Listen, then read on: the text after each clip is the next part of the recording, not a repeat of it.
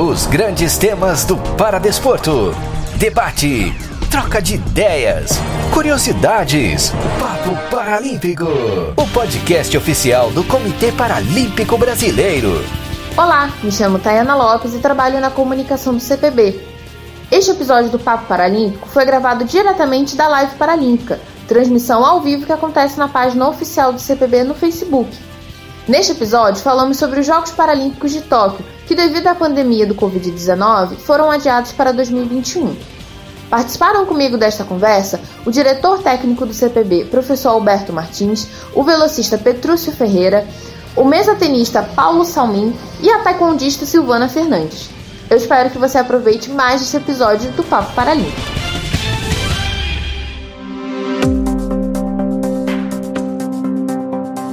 Oi, pessoal, boa tarde, tudo bem? Hoje Live Paralímpica começando um pouquinho mais cedo.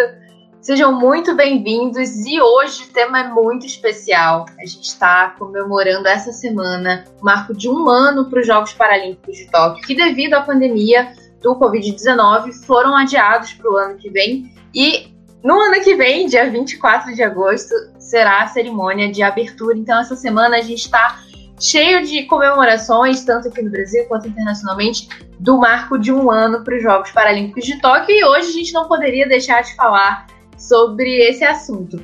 E para começar aqui a nossa live, gostaria de convidar o professor Alberto Martins, que é diretor técnico do CPB e será o chefe de missão no Brasil. Boa tarde, professor. Boa tarde, Thay. Boa tarde a todos que estão aí conosco em mais esta live do CPB falando aí da nossa grande expectativa para a realização dos Jogos Paralímpicos 2020, Tóquio mais um, né? 2020. É.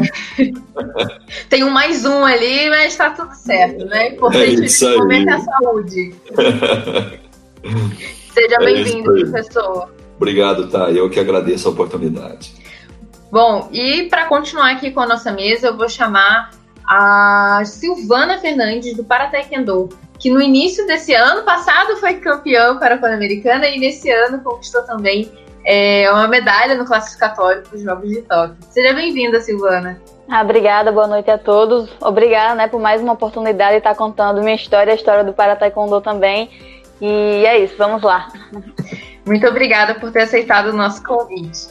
Também temos o convidado Paulo Salmin, do tênis de mesa, que no ano passado foi campeão para Pan-Americano e garantiu uma das vagas nominais do Brasil no tênis de mesa aí para os Jogos de Tóquio. Seja bem-vindo, Salmin. Oi, tudo bem? É, boa noite para as meninas, para o Alberto. É, vamos bater um papo aqui, falar um pouco sobre essa classificação, sobre o movimento paralímpico em si. Então, boa, boa noite para todos aí que, que estão com a gente e quem vai acompanhar. Gente, muito, sejam muito bem-vindos, muito obrigado por terem aceitado aqui participar dessa live. Será um prazer conversar com vocês aí sobre as expectativas dos Jogos de Tóquio. A gente ainda tem um ano aí pela frente, né? Mas muita coisa ainda tem que acontecer, muita coisa tem que se fazer, se treinar, né? Pra gente chegar em Tóquio aí com o nosso melhor, é, né? Dentro de todas as circunstâncias que a gente tem vivido, né? E aí, para abrir aqui, é, queria perguntar, vou começar pela Silvana, quais são as suas uhum. expectativas para os Jogos de Tóquio? As expectativas sempre são as melhores, né? É, a gente teve esse, esse impasse né, da pandemia, infelizmente, esse ano, mas eu vim muito mais pelo lado positivo, né? Que a gente teve mais um ano aí, mais um ano de oportunidade para a gente conseguir treinar mais forte e conseguir um resultado a mais. Então, se a gente já teria chance né, de medalhar agora nesse ano, então próximo ano as chances dobra e é isso, as expectativas sempre as melhores. É, Salmin, queria saber de você. É, então, foi. Todo mundo teve que é, remanejar o percurso, né? Não teve, não teve como fugir muito disso. É, mas essa, essa minha terceira Paralimpíada, eu fui para Londres, fui, tive no Rio também. Então, mas é, é a Paralimpíada que eu tô é, na melhor fase da minha carreira eu estou jogando o melhor tênis de mesa da, da minha vida. A gente está conseguindo fazer, estava conseguindo fazer um planejamento muito bom para esse ano paralímpico, nesse né, ano de, de Tóquio. Mas o que aconteceu foi só adiado mesmo. A gente estava com lá em março a gente estava com passagem comprada, pronto para ir para Espanha, para jogar circuito, para competir com os melhores. E isso, o que aconteceu foi só, na verdade, um adiamento. A gente já está voltando com todas as medidas, com todo o procedimento que tem de ser tomado, mas o, foi só um adiamento. O sonho, a expectativa, a vontade e tudo isso que, que eu acho que é o que vai ser decisivo nessa, nessa reta final aí estão muito acesos e muito fortes. Boa, o sonho continua, né? E eu queria convidar aqui, anunciar o nosso quarto convidado, o velocista Petrúcio Ferreira, atleta paralímpico mais rápido do mundo. Seja bem-vindo, Petrúcio. Oi, pessoal, tudo bem? Eu aqui tava aqui na, na briga aqui com a tecnologia, não sabia se entraram, como é que tava. Seja bem-vindo, Petrúcio. Prazer tê-lo aqui conosco novamente. Muito obrigado, eu que agradeço. Petrúcio, você chegou e já vai responder pergunta. Quero saber Opa. quais são suas expectativas para Tóquio. ah, a minha expectativa é, são das melhores. É, a gente teve esse adiamento, né? Mas o, o sonho continua, que é Tóquio. O objetivo maior para nós atletas é chegar nessa grande competição, representando o nosso país, estar tá preparado para dar o nosso melhor e, se Deus quiser, tentar sempre subir o ponto mais alto do pódio, ouvir o hino nacional do nosso país. E depois de um ano como 2019, as expectativas só aumentam, né? Sim, sim, as expectativas só aumentam. É, eu vinha no ótimo pique de competições e resultados, e a gente houve esse empecilho, né? Infelizmente, é, esse ano 2020, mas como eu falei anteriormente, o sonho continua, a gente continua na, nos treinos, no trabalho, para chegar bem, para tentar sempre manter de onde eu parei. Boa, isso aí. Professor Alberto, agora eu queria saber do ponto de vista também, tanto pessoal quanto na parte da coordenação, né, da diretoria técnica do CPB, quais as expectativas para os Jogos de Tóquio? O professor caiu. Eita! Bom, assim que o professor voltar, ele comenta, né, sobre as expectativas da comissão técnica, né? O professor Alberto, ele será o chefe de missão do Brasil nos Jogos Paralímpicos de Tóquio e com certeza tem muita coisa aí para conversar com a gente. Bom, gente, seguindo, é, queria a Silvana, né, estar tá aqui como representante do Para Taekwondo, que é uma das modalidades que estreia agora no programa dos Jogos Paralímpicos.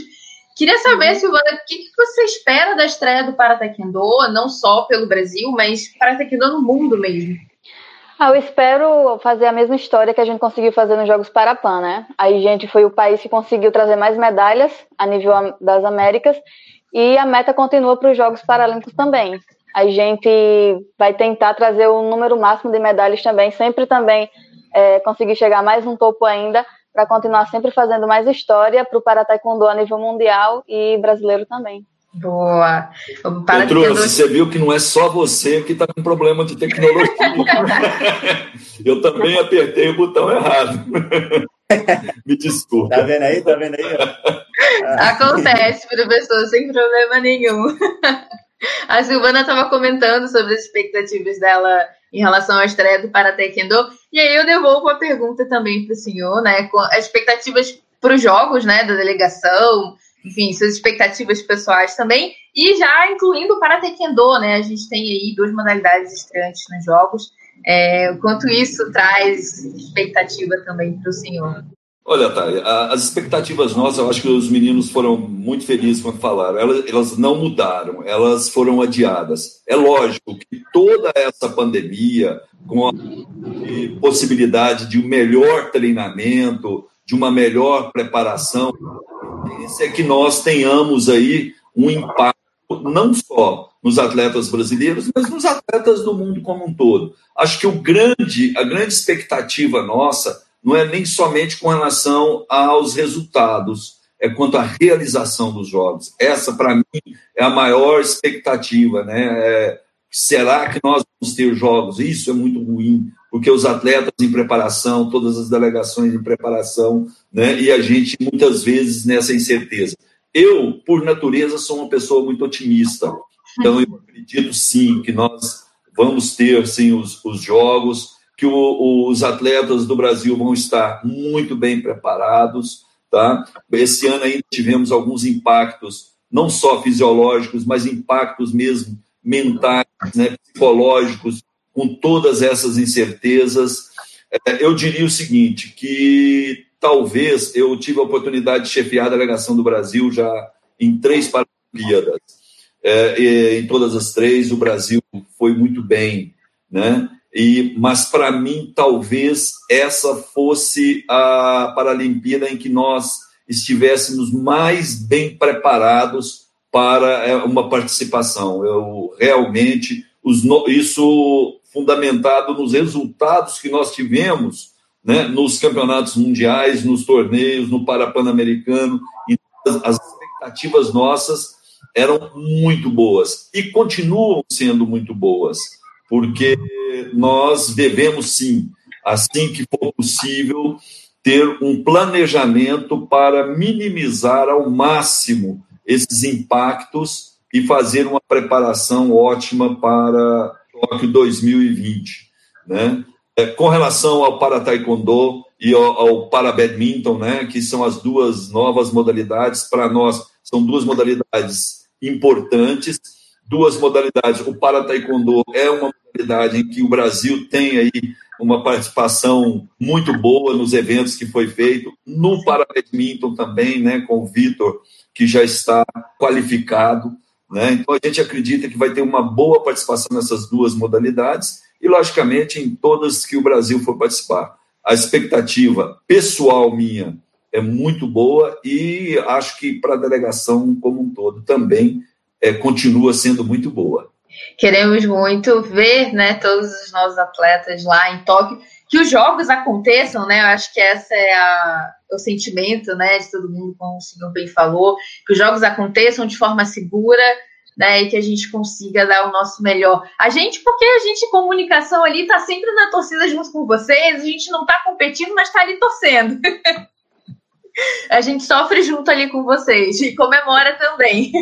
Acho que o Brasil todo tá, o Brasil todo está aí torcendo e hoje o, o, esporte paralímpico, o movimento paralímpico é, conquistou, né, uma, uma torcida muito boa no nosso país né? As pessoas torcem pelos atletas, torcem pela, pelo, pelo país e não tem nada, Petrúcio sabe muito bem disso, né? que não tem preço você ver a bandeira do Brasil subindo e tocar o hino nacional. Isso realmente é, não tem preço. Né?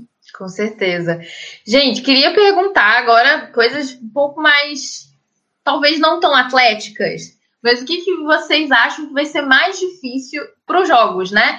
Em relação a, a Tóquio, né? A gente vai para o Japão, do outro lado do mundo, literalmente, cultura diferente, fuso horário diferente, comida diferente. E aí queria saber de você, Petrus, o que, que você acha que vai ser mais difícil é, quando chegar lá no Japão? Vai ser o fuso, vai ser a comida? Bom, é, em relação a isso, o que será mais difícil? É, isso acontece às vezes comigo em algumas viagens, quando muda muito o fuso horário.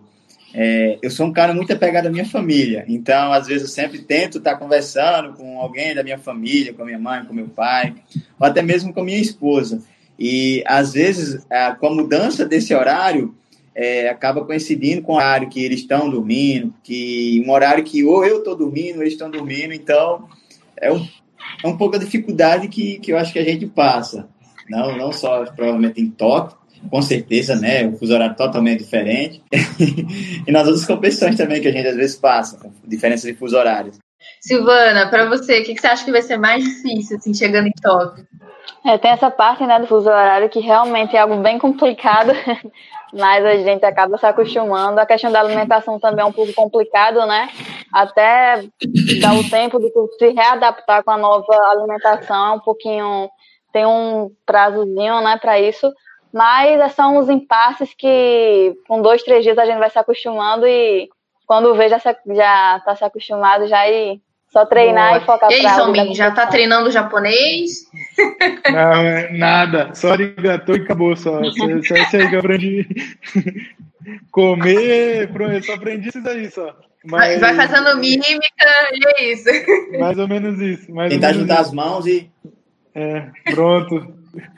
Mas, eu, mas acho que falando sobre a sua pergunta da dificuldade de Tóquio, eu acho que no, no meu caso, eu acho que de a maioria das modalidades que, que a gente vai estar nas Paralimpíadas. Eu acho que comparando com as outras duas, eu acho que vai ser uma Paralimpíada muito com nível altíssimo. Eu acho que o esporte paralímpico se profissionalizou muito nesses últimos ciclos e cada ano que passa está aumentando. E, então, eu acho que a grande dificuldade, além dessa, essa parte de fuso de comer e se habituar. Eu acho que vai ser, vai ser essa grande dificuldade do, do esporte em si ter subido muito o nível.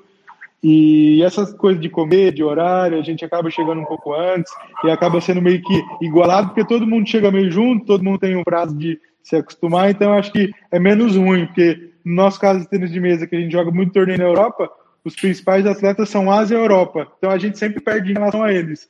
Agora, no, no Japão vai ser meio que empatado, a gente vai chegar todo mundo junto, vai estar todo mundo meio bagunçado. Então, acho que a principal dificuldade vai ser esse alto nível de profissionalização do esporte olímpico vem sofrendo ou usufruindo, né? Depende do lado, mas por esse alto nível que vem crescendo. Sim, com certeza. E professor, a gente está aqui falando né, sobre adaptação, fuso horário, e queria saber sobre a aclimatação do Brasil. Né? Hoje, inclusive, teve uma cerimônia virtual né, com o Hamamatsu, e eu queria saber como é que vai ser essa aclimatação aí do Brasil. Bom, é, como você mesmo disse, hoje a gente é, selou novamente, né, é, ou confirmou a nossa aclimatação na cidade de Hamamatsu. Hamamatsu é a cidade do Brasil, né? É o Brasil no Japão. É a cidade que tem o maior número de brasileiros né, no Japão. Então a gente vai se sentir um, um pouco em casa. Nós estamos com algumas dificuldades em Hamamatsu, né, Silvana? Porque não encontramos sparring para o, para taekwondo, né? Pelo menos até o momento nós não temos sparring para o taekwondo, então a gente está com uma dificuldadezinha aí para a aclimatação de Hamamatsu para o para taekwondo, né? Mas é, a gente tem procurado dar, ou vamos procurar dar em Hamamatsu todas as condições de aclimatação gradativa, com comidas bem próximas do brasileiras, porque na vila nós temos o, os restaurantes internacionais que ficam um pouco mais, mais tranquilo, mais fácil de, de essa adaptação. Né? Devemos estar 15 dias em Hamamatsu, ou seja, é um tempo é, bom. Vamos estar chegando na fila é, a partir do dia 17 de, é, de agosto. Então, a abertura é no dia 24, então nós já temos aí um tempo antes da abertura. No caso do Para Taekwondo, é praticamente a última modalidade, então vai lá para o final, ainda teremos aí mais um tempo para essa aclimatação. Né? Lógico, é, acho que um dos grandes problemas que não só nós vamos enfrentar como olímpico, né, e assim todos os países, né, talvez o Petrúcio não, não sofra tanto isso, a própria Silvana, né, é, com relação ao calor. Né? É, o clima nessa época vai estar realmente muito quente. então, é, a gente vai ter esse, essa, essa adaptação já em Hamamatsu para chegar em Tóquio bem adaptado. Né? E, lógico, um dos, uma das maiores dificuldades é sempre o fuso horário, que a gente vai começar a trabalhá-lo aqui no Brasil já, antes de ir, a gente vai trabalhar um pouquinho, para quando chegar no treinamento em Hamamatsu, a gente já vai estar um pouco mais aclimatado com relação do, do fuso horário. Então, acredito que a, a nossa estada em Hamamatsu, né, nós vamos nos sentir assim, um pouco em casa, um pouco no Brasil. Então, isso ajuda muito aos atletas brasileiros, à delegação brasileira. Vai ter feijão, então. Com certeza vai ter o feijão. Com certeza vai ter o feijão. Tem que ter o feijão e o cuscuz, é. porque senão não, não aguenta o treino, é. não. Já, já, passa a listinha lá para o pessoal de Ramalates, professor. É. Os atletas estão pedindo. Bota a culpa é, nos atletas. A gente está com, com contato de, de chefes é, ou brasileiros que já estão ensinando né, é, é, os cozinheiros lá onde a gente vai ficar, nos hotéis e tal. Então, já para não o pessoal não se tanto. Olha só, já tem, já tem ali um pezinho de culinária brasileira, que bom! que muito bom. Professor, tem alguma modalidade que o senhor destacaria que sofre um pouco mais em relação a fuso horário, em relação à adaptação, é, velocistas como o Petrúcio, né, modalidades individuais ou coletivo, provas longas, provas curtas, tem alguma prova, modalidade que o senhor aponta assim que vai ter mais desafio em relação a fuso horário? Eu não acredito que seja com relação à modalidade. mas eu acho que ela é muito individual, fisiologicamente. Nós temos pessoas que são mais diurnas, outras mais noturnas, então eu, eu acho que a, a grande dificuldade está na questão individual e não de, de, de modalidades. E como nós vamos ter aí um período significativamente bom para, para a aclimatação, não acredito, sinceramente, que nós tenhamos, na época dos jogos, tá, essa, é, por exemplo, no período de competição, esse problema. O problema maior não é no período de competição. O problema maior, muitas vezes, é no período de preparação final, tá? Lá em Tóquio, porque o atleta vai treinar, ele está com sono, ele está cansado e ele sente. Então, na realidade, a preocupação nossa hoje é muito mais com o pré-competição do que no período da competição. Por isso, a gente tem conversado com os treinadores para que no planejamento, tá, o treinamento seja lá em Tóquio, nessa preparação, talvez um pouco mais leve, né? A gente vai bater aqui para é, arrefecer lá, para que realmente os atletas possam se recuperar para o dia da competição. Então, a gente tem conversado bastante isso. A equipe nossa de ciência do esporte, fisiologistas, biomecânicos, né, é, tem, tem trabalhado bastante nessa, nessa questão do planejamento junto com os treinadores, para que eles possam sentir o mínimo possível esse impacto. Maravilha, professor. E aí, queria saber dos nossos atletas como é que né, a gente teve aí todo o período de isolamento social, algumas cidades já estão retornando, né, algumas atividades parcialmente. E aí queria começar pela Silvana. É, queria primeiro que você falasse, né, certinho a sua cidade, até para todo mundo também ficar sabendo de onde você está. É, e como é que estão as coisas aí, como estão as coisas aí na sua cidade? Você já está conseguindo treinar? O que, que ainda não voltou? Então, é, na verdade, minha, minha cidade natural é São Bento, mas hoje eu resido e treino em João Pessoa. Antes da flexibilização, né, que teve, a gente estava tre fazendo treinamento durante a semana em casa e durante o final de semana, meu mestre ele conseguiu adaptar um mini tatame na garagem dele e foi onde a gente conseguiu é, fazer a parte do treino técnico, para não perder tanto rendimento assim. E agora, com a flexibilização, que aqui já pode abrir academias, só não pode abrir academias de luta. Então, o que é que aconteceu? Eu voltei o treino de fisioterapia, voltei o treino físico e o treino de taekwondo em si, a gente está fazendo na casa dele ainda, por causa desse impasse, dessa flexibilização que ainda não foi voltada para academia de luta. Aí, por enquanto, está sendo assim ainda. É, tem que ir se adaptando, né? A nova realidade, a nova rotina. As coisas aos poucos vão voltando e a gente vai conseguindo fazer tudo dentro do normal, né? Que a gente estava mais acostumado. Petrúcio, como é que tá aí para você essa rotina de treino? é, voltando a, meu treino, é, eu tive nesse período que a gente teve de distanciamento social, então, é, a gente não teve a, a pista de atletismo mais para treinar, eu tive que me readaptar, me reinventar em muitos treinos, a gente, é, eu falo a gente, porque foi toda a equipe que teve que se adaptar aos novos treinos. E eu vim para o interior, para casa dos meus pais, então aqui eu consegui ter um espaço maior para treino. É, momentos que eu precisava correr, eu ficava entediado se eu fosse correr na esteira, por exemplo. Então, aqui eu tinha um espaço maior, com distanciamento adequado, para poder treinar. Então, a gente se adaptou aos treinos em casa mesmo. É, as áreas que eu encontrava para correr aqui, quase, digamos, no meio do mato, no campo que encontrava, onde dava certo. E para não perder é, o condicionamento físico, para tentar manter o máximo possível, que é isso que a gente vem fazendo, né? tentando manter o máximo possível. É, ainda em João Pessoa, que é meu local de treino, não abriu é, a pista de atletismo da UFPB. E, então a gente entrou no interior, mas um período curto, logo logo estarei voltando para treinar é, em João Pessoa. E também vejo que é, o CPB já flexibilizou os treinos de pista e inclusive eu fui um dos convidados, só que, que a gente ainda optou para não voltar ainda a esses treinos, que a gente está se adaptando em uma outra base para voltar.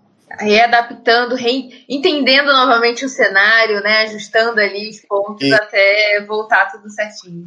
E o Salmin é um dos atletas que tá lá no CT, né, Salmin? Não, não, não. Eu tava no CT, eu moro, em... eu morava em São Paulo. Aí depois da paralisação 15 de, 15 de março, acho que foi o dia que, que acabaram as atividades lá, eu fui para o interior de São Paulo, onde é a casa da minha mãe, em Jaú, que é mais ou menos uns 350 quilômetros da, da capital.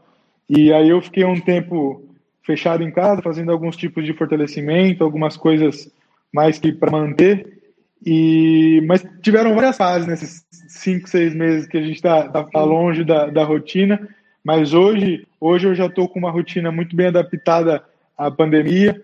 Hoje, por exemplo, eu tive um treino físico com a fisioterapeuta CPB, depois tive um treino físico com o preparador físico da CBTM, e fui no osteopata ele para ele dar uma soltada. Treinei agora à tarde mesmo, porque é, aqui no, eu estou em Bauru, na verdade, vizinho de Jaú, que aqui tem um clube, um clube de, de alto rendimento, e eles limitaram a quantidade de atletas, tem todo um, um critério, mas eu estou fazendo esse treinamento aqui em Bauru, num clube olímpico, mas eu já eu já estou com uma rotina bem puxada já. Não, não é igual estava antes de março, só que ela já está muito parecida com os treinos aqui pelo celular, por chamada de vídeo, e o, o, te, o técnico, meu técnico responsável, o Paulo Molitor, é, que mora em São Paulo e está com o pessoal que está treinando lá, ele acompanha meus treinos toda tarde pelo tripé e pelo celular, faz as correções, faz, ana, faz análise. Então eu já estou num, num método bem, bem é, reformulado, mas que está tá dando certo, está dando para trabalhar bem, que é o mais importante.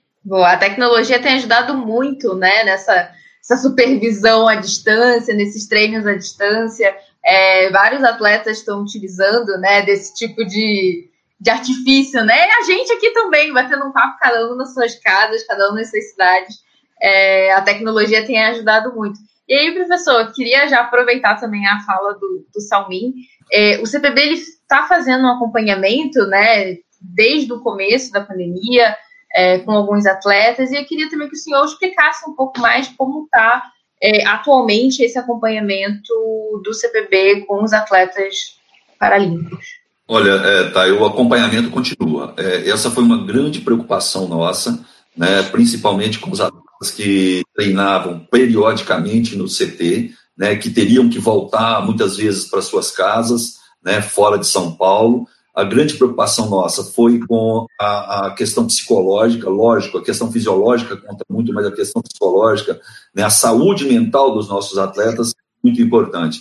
Então, a gente é, elaborou um programa de acompanhamento ao atleta paralímpico, né, e com fisiologista, nutricionistas, fisioterapeutas, médicos, psicólogos, né, toda a equipe transdisciplinar acompanhando esses atletas.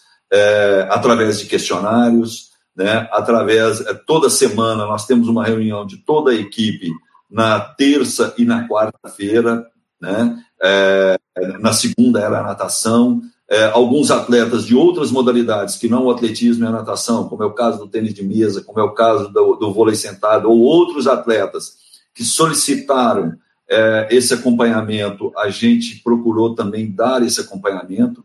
Tá? Então, a gente tem o acompanhamento diário desses atletas. Né? A preocupação nossa era com nutrição, né? para o pessoal não, não, exagerar aí na, no tédio e, e se afogar na, no arroz com feijão, né, Petrus? Então, é, a gente ficou muito preocupado com isso. A preocupação psicológica era importante, a preocupação fisiológica para que ele não voltasse a estaca totalmente zero quando pudesse retornar aos treinamentos, né? E aí a, a, parte médica também, né?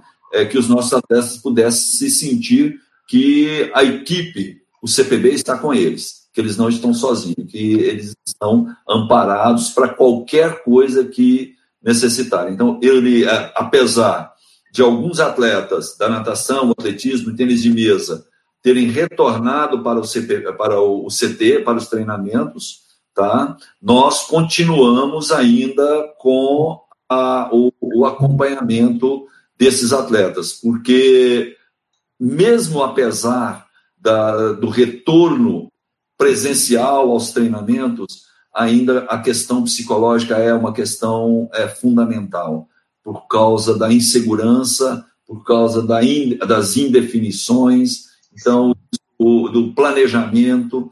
Então, isso traz uma, uma ansiedade e uma insegurança muito grande, que a nossa equipe de psicólogos tem procurado minimizar ao máximo possível junto aos atletas, fazendo é, atendimentos diários, atendimentos periódicos com esses atletas. Sim, até a Cris comentou aqui, é a psicóloga do CPB, queria mandar um abraço para a Cris também. Tem feito aí um ótimo trabalho com várias, vários atletas, né, várias equipes, a equipe de psicologia do CPB, né, a Bruna também esteve aqui com a gente é, falando sobre psicologia esportiva, falando sobre como lidar né, com esse momento, como o senhor falou, de muitas incertezas, muitas inseguranças e até um pouco de medo também, né? Afinal, estamos lidando com um vírus que pouco se conhece ainda, que ainda estamos, né? O, a parte médica, né, mundial ainda está entendendo como é que funciona. Então, realmente, essa parte psicológica é muito importante. O atleta tem que lidar com isso, né? Não é só treino, tem tudo isso que o senhor falou, alimentação, é, o psicológico, até o sono, né? Que tudo isso acaba influenciando na, na performance. E o humor, né? O humor também do atleta muda completamente. Né? Então, é, realmente, tudo isso traz uma, uma mexida completa no, no, no status do, do atleta. Sim, com certeza. Aí queria perguntar para a Silvana é, teve algum desafio maior, né? Qual foi o maior desafio, na verdade, é, durante esse período de isolamento? Que você vê que vai ser mais difícil nessa reta aí, é, reta final de um ano, vamos dizer assim, para Tóquio? Então, acho que o desafio maior que a gente teve, né, assim que começou logo a pandemia, foi o treinamento em casa, porque as pessoas falam muito, ah, para o taekwondo é um esporte individual, mas a gente leva muito mais para a parte é, coletiva do que individual, né? No treinamento a gente não consegue treinar sozinho, sempre tem que ter aquela pessoa ali do lado. Então foi bem complexozinho fazer o treinamento em casa. É, a sorte, né, que meu mestre conseguiu fazer essa mini academia aqui na casa dele, a gente não conseguiu perder tanto é, o rendimento que estava tendo como antes. Perdeu um pouco, né, porque eu não estava treinando todo dia constantemente, mas pelo menos no final de semana a gente estava conseguindo readaptar os treinamentos. E a gente vai ter uma competição que não foi cancelada ainda, que vai ser em novembro, que é o Grand Prix. E o nosso maior desafio para essa competição, já que as coisas começaram a se flexibilizar agora, né, de academia, é tentar não voltar da forma que estava tão intensiva para a questão de não se lesionar, né, mas voltar de uma forma que a gente consiga fazer um planejamento aí para chegar forte nessa competição e já conseguir fazer Boa. um bom resultado também. Salmin, para você, qual que foi o maior desafio? Qual que você acha que vai ser o maior desafio aí nessa reta final aí para Tóquio? Olha, eu vou te falar que quando tudo parou, né? Na, na verdade, eu me preocupei mais com a sanidade mental, de ficar com a cabeça boa, do que com o resultado, né? Foi uma hora que todo mundo levou um chocalhão, teve que. Ninguém sabia para onde correr, se ia para direita, se ia para esquerda, se ficava, saía, mas todo mundo Importante que todo mundo se cuidou, todo mundo tá, tá bem, a gente não teve é, nada, nada muito perigoso que aconteceu entre os atletas é, do esporte paralímpico.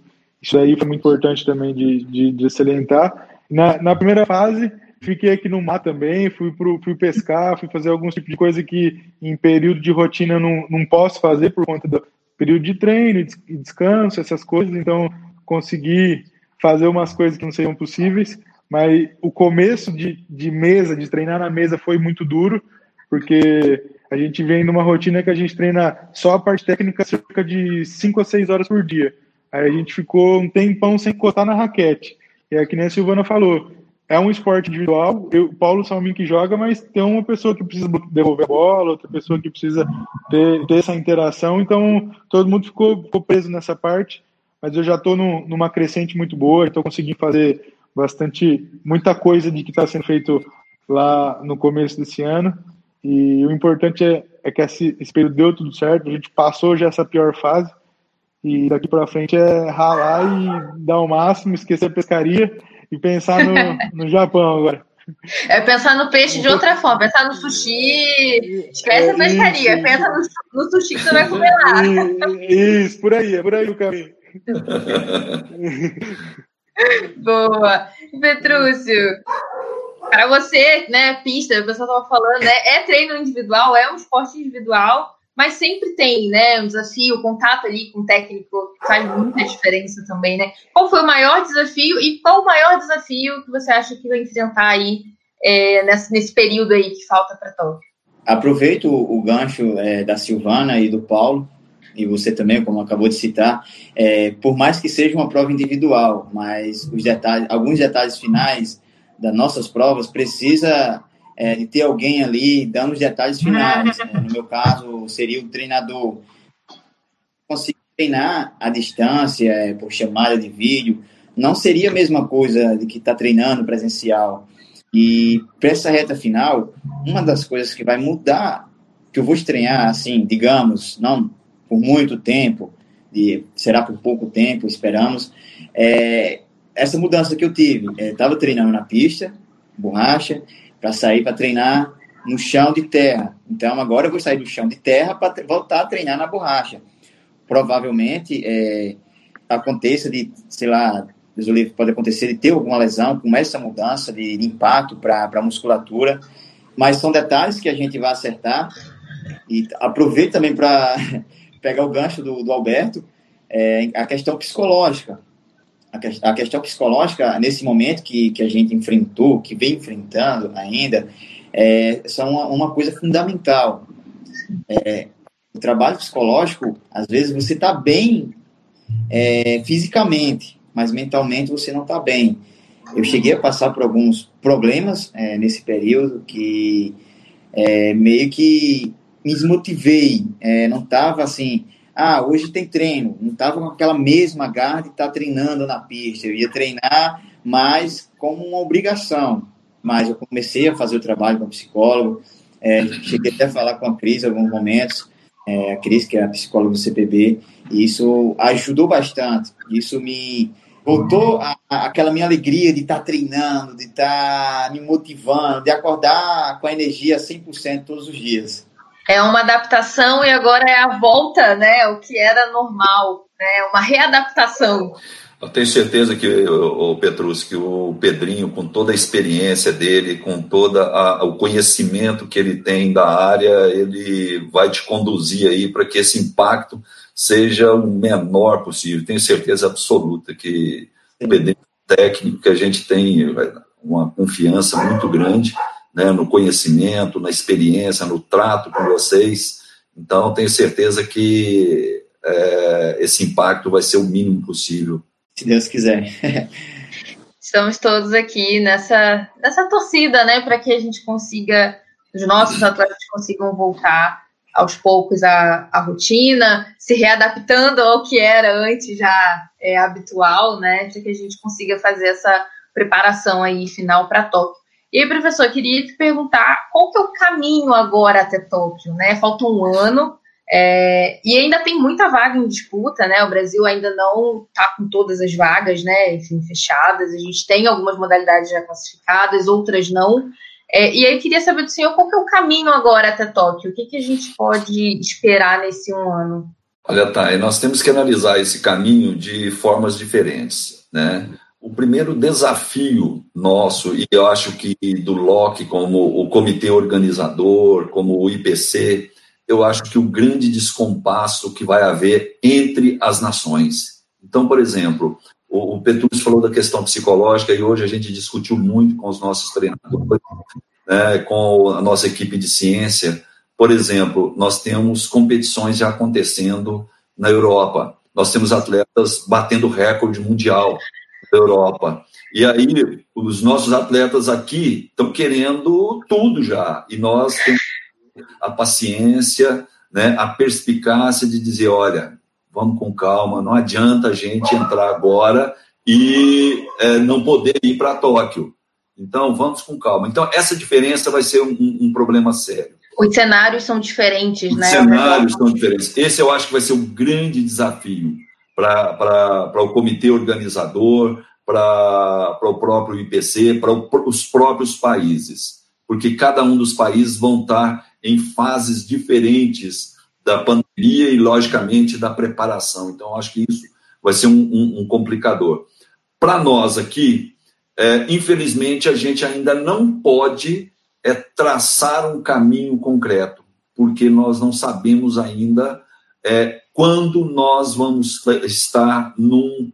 Eu não vou dizer nem mais num, numa fase de normalidade, mas numa fase em que a gente esteja mais próximo de uma segurança para que os nossos atletas possam se preparar com confiança, com segurança, sem medo de se infectar. Então, a gente ainda não sabe como é que vai, quando a gente vai acontecer isso.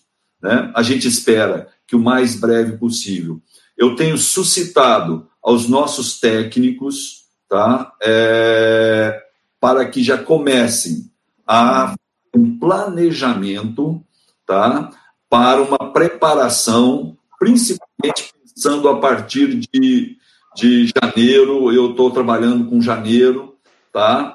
Que os atletas, técnicos, comissão técnica vão ter que ter uma dedicação maior e um foco maior no que eles querem conseguir. Então é possível sim que talvez a gente tenha que fazer um período de internação maior, né, para que esses atletas possam estar mais focados. Nós vamos aguardar que cada técnico né, elabore o planejamento tá, para que a gente possa ter esses atletas o mais focado possível em Tóquio. Isso, isso é uma, um princípio fundamental. Então, agora, a, a, a, a, nossa perspectiva agora é que isso termine o mais rapidamente possível para que nós possamos ter um planejamento organizado para preparar a delegação. Perfeito. É, eu não diria, como o senhor falou, né? É, é, normalidade. Eu acho que nem é mais esse o caso, né? A gente conseguir estar num período mais até competitivo, né? Hoje, por exemplo, o calendário de competição nacional tá fechado, né? Tá tudo é, cancelado, suspenso, né? Na verdade. Então, nem competição nacional, né? Como o nosso circuito Loterias Caixa, no caso do Petrúcio, no atletismo e da natação, né? Que são as duas modalidades aí que tem geralmente o maior número de vagas, o maior número de atletas é, representando o Brasil, é uma competição que não está acontecendo, né? E que também não tem uma previsão para acontecer, não é isso, professor?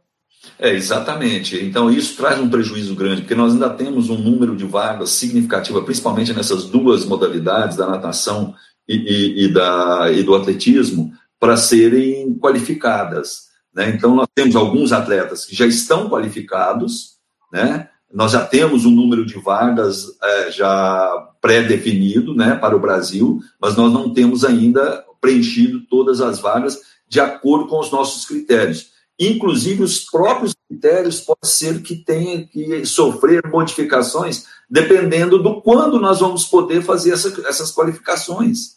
Então, ainda está bastante é, indefinido. E, mais uma vez, isso são coisas que mexem, né, principalmente principalmente com aqueles atletas que no atletismo, na natação, isso é muito, muito comum, que faltava ali, na última competição, faltava ali um décimo para o iniciar, tá? E aí ele teve que parar, e aí agora ele vai ter que buscar novamente a, a sua, a sua qualificação, né? Então, isso realmente mexe com a cabeça, mexe com o psicológico do, dos nossos atletas.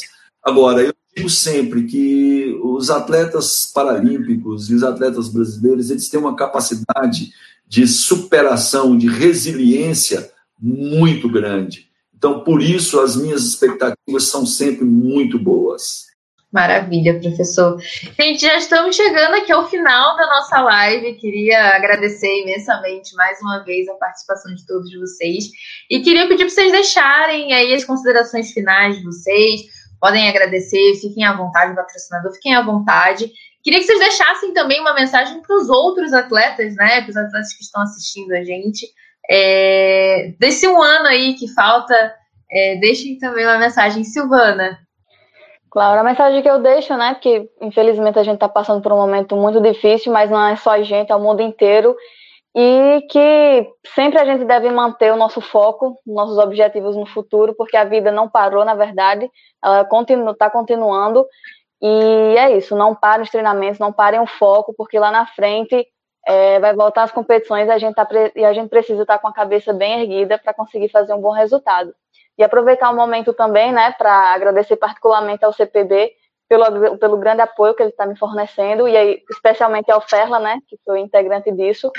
Agradecer também à minha assessoria de treinamento e também ao CPB da Comunicação pelo convite. E também para mim é um enorme prazer estar participando dessa live também, sendo a única mulher, né, representando as modalidades. Então, isso para mim é bem gratificante.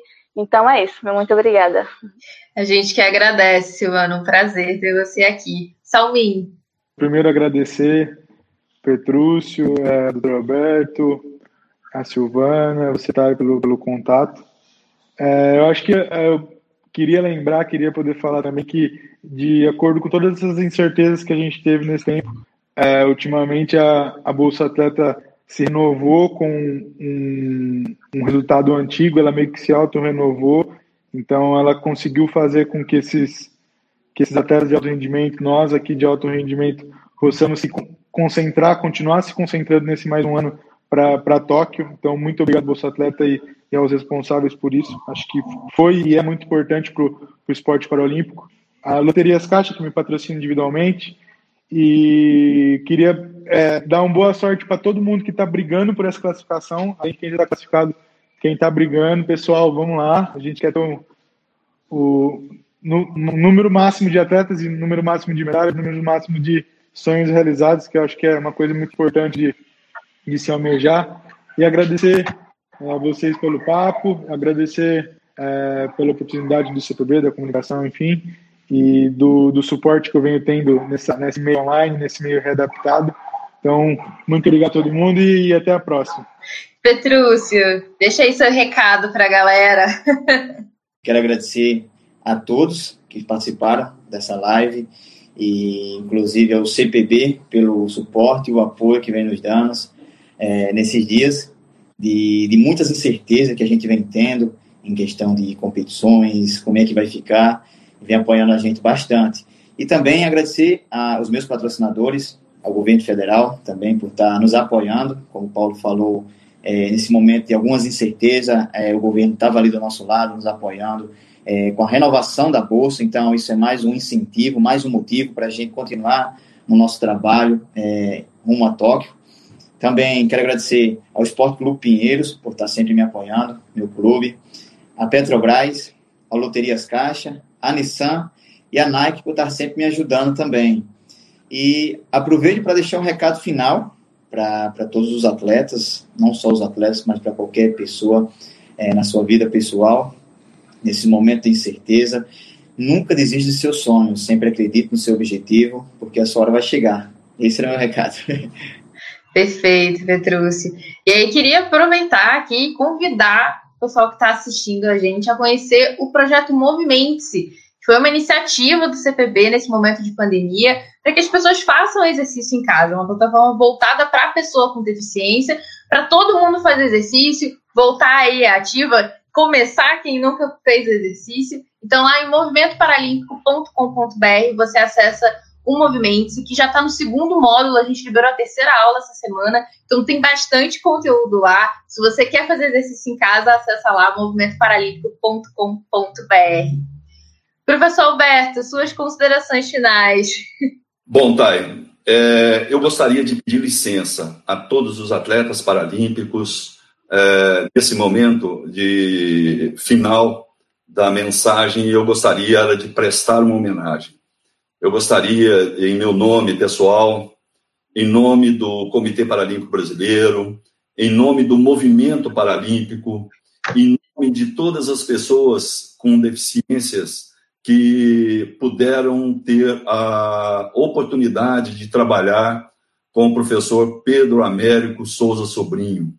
O professor Pedro Américo nos deixou nessa semana, vítima do Covid, um professor ícone do esporte, da atividade física para as pessoas com deficiência por mais de 40 anos. Professor da UFMG, é, tive a oportunidade da sua convivência na, na Alemanha, quando ele estava fazendo o seu doutorado e eu fazendo também a minha pós-graduação. Então, muito do que eu sei, muito dos conhecimentos que eu adquiri foi ao lado do, do Pedrinho, carinhosamente chamado de Pedrinho no, no meio acadêmico, no meio do, do esporte para as pessoas com deficiência. Pedrinho foi uma pessoa incansável na luta dos direitos das pessoas com deficiência, né? na luta dos profissionais de educação física para que integrassem as equipes interdisciplinar na saúde. Foi uma pessoa que realmente é, fez da sua vida o esporte para as pessoas com deficiência. Então, o Pedrinho nos deixou nesse momento e eu gostaria, assim, de prestar essa homenagem a, a esse professor que foi um grande exemplo né, de trabalho, de dedicação, de luta em prol da educação física é, para as pessoas com deficiência. E gostaria de aproveitar também, de, nesse momento, também prestar uma homenagem ao seu Manuel, pai do nosso ex-presidente Vital Severino Neto, que também faleceu, e, e que realmente é, o Vital foi um dos presidentes do Comitê Paralímpico Brasileiro, responsável pela consolidação né, do nosso comitê, do que o comitê é hoje, dando a sua sede e fazendo uma série de ações para que o, o, o esporte paralímpico tivesse o seu reconhecimento na sociedade, juntamente com outros presidentes, né, João Batista, Enio e agora o, o, o Misael. Então, gostaria de deixar aqui essa minha homenagem ao Pedro Américo, né, minha não, a, homenagem do movimento paralímpico brasileiro, né, ao Pedro Américo Souza Sobrinho, a minha homenagem ao seu Manuel, né, indiretamente ao nosso, nosso ex-presidente é, Vital Severino Neto, né, pela, pela passagem do seu pai, e dizer, Thay, que o Comitê Paralímpico Brasileiro é, é, tem uma expectativa muito grande da sua participação e eu gostaria de dizer da sua melhor participação na Paralimpíada de Tóquio 2020 mais um. Eu, como eu disse anteriormente, é, de natureza eu sou otimista. Eu tenho esperança que esses jogos se realizem, tenho esperança que os nossos atletas possam é, mais uma vez é, superar todos os obstáculos que tivemos, que estamos tendo, que ainda vamos ter pelo caminho, né, e vão fazer o máximo para que possamos cada vez mais ver a nossa bandeira tremular em solo japonês, ver o nosso hino nacional tocando várias e várias vezes na terra do sol nascente. Muito obrigado pela oportunidade e uma boa noite a todos. Queria agradecer mais uma vez a todos pela participação e deixar aqui também os meus sentimentos à família do Pedrinho e do nosso ex-presidente é, pelo pelas perdas, né? Nosso, meu profundo sentimento, é, minhas condolências a toda a família e aos amigos também. É eu só queria real... dizer, cara, desculpa. Claro. Eu, esqueci, eu esqueci de dizer que eu não sei se o Petrus está vendo, mas tem um homem querendo beijar ele no pescoço ali atrás. Ah, é ele mesmo.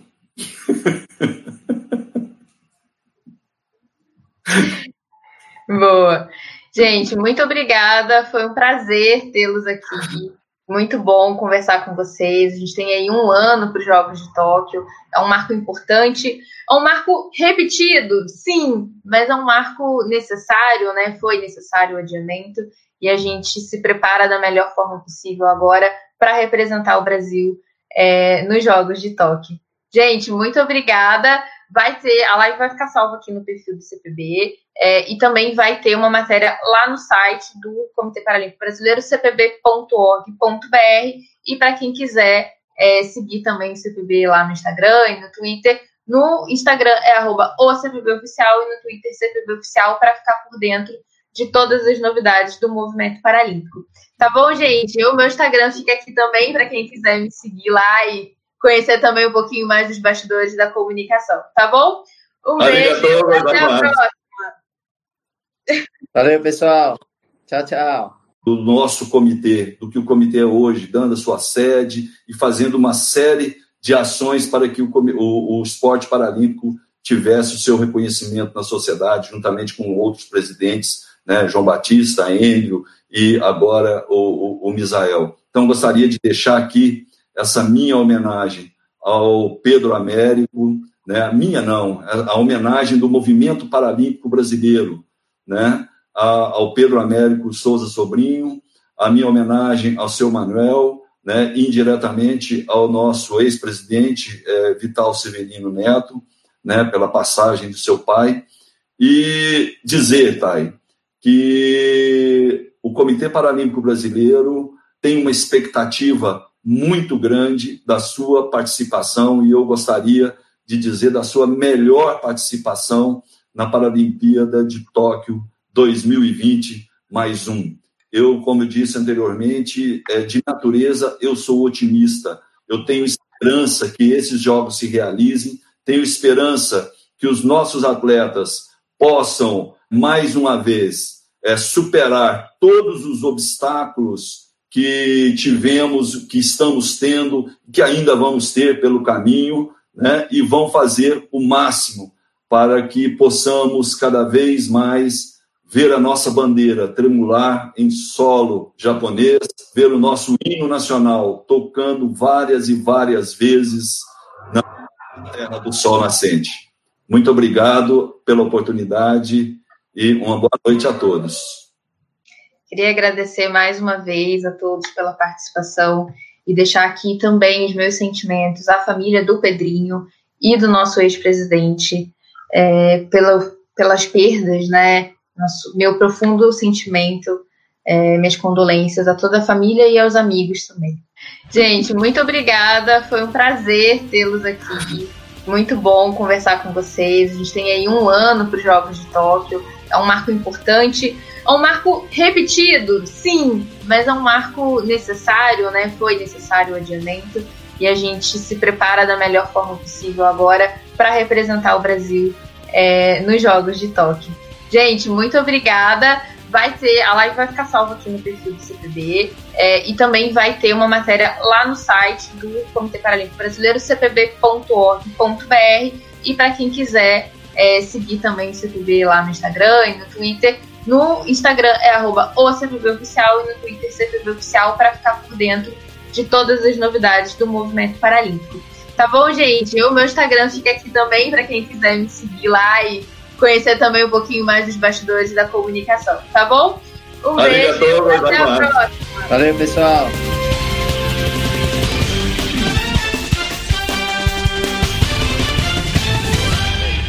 Você ouviu?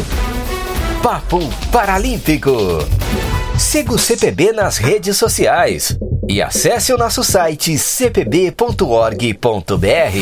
Até o nosso próximo encontro, aqui no podcast Papo Paralímpico.